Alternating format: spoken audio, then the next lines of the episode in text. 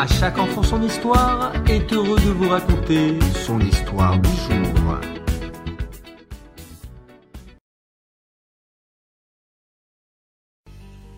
Deux pauvres s'étant rencontrés sur la route cheminaient ensemble. L'un d'eux était dans un état qui faisait peine à voir. Il était non seulement très pauvre, mais également fort malade. L'autre, par contre, était sain et vigoureux. Malheureusement, il était prétentieux et se vantait de sa force. Il était aussi méchant et se moquait sans cesse de son compagnon. Ils arrivèrent enfin dans une grande ville. C'était la capitale du royaume.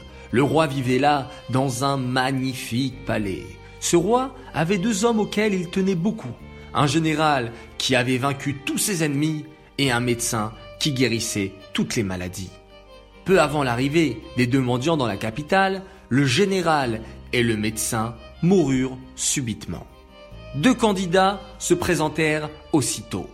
L'un d'une force peu commune pour remplacer le général, l'autre pour remplacer le médecin. Le roi dit au premier Comment pourrais-je être sûr que tu es bien l'homme le plus fort du royaume?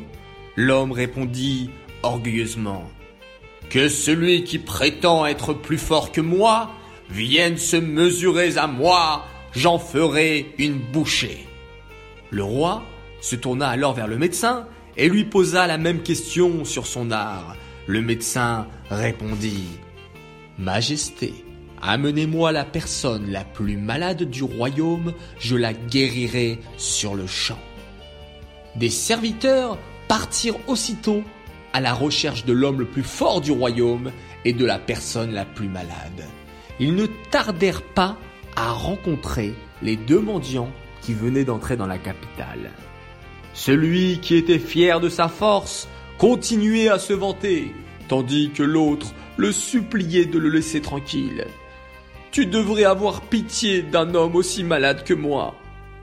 Les serviteurs royaux surprirent le dialogue. Ils demandèrent au mendiant, tout gonflé d'orgueil, Es-tu vraiment aussi fort que tu le prétends? Nul n'est plus fort que moi, répondit-il. Alors ils demandèrent à son compagnon, Es-tu vraiment aussi faible et malade que tu le dis? Le malheureux répondit d'une voix faible, Puissent les ennemis du roi souffrir ce que je souffre. Il n'en fallut pas plus aux serviteurs pour emmener les deux mendiants au palais. Celui qui était fort jubilé, il dit d'un ton méprisant à son compagnon, Je ne comprends pas de quelle utilité tu peux être roi. Moi, je serai très sûrement nommé commandant en chef des armées royales. Mais toi, à quoi peux-tu être bon Je me le demande. L'autre ne comprenait pas lui non plus. À quoi il pouvait bien servir dans un palais? Il ne répondit donc pas. Dès leur arrivée, le mendiant, qui se croyait invincible, fut confronté à son rival qui l'attendait de pied ferme. Sans la moindre peine, ce dernier réduisit à néant toutes ses illusions. Puis, ce fut le tour du mendiant malade. On le mit en présence du médecin. Celui-ci s'occupa aussitôt de lui et le soigna si bien qu'il guérit complètement. Entre-temps, le roi avait parlé avec ce mendiant et il s'était rendu compte qu'il était un homme très avisé. Le voyant rétabli, il lui confia un poste de responsabilité dans le royaume.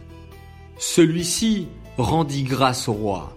Je vois combien sont vraies les paroles de la prophétesse Rana quand elle disait Hachem appauvrit les riches et enrichit les pauvres. Il rabaisse les uns et élève les autres. Il relève le pauvre de la poussière et lui donne une place parmi les puissants.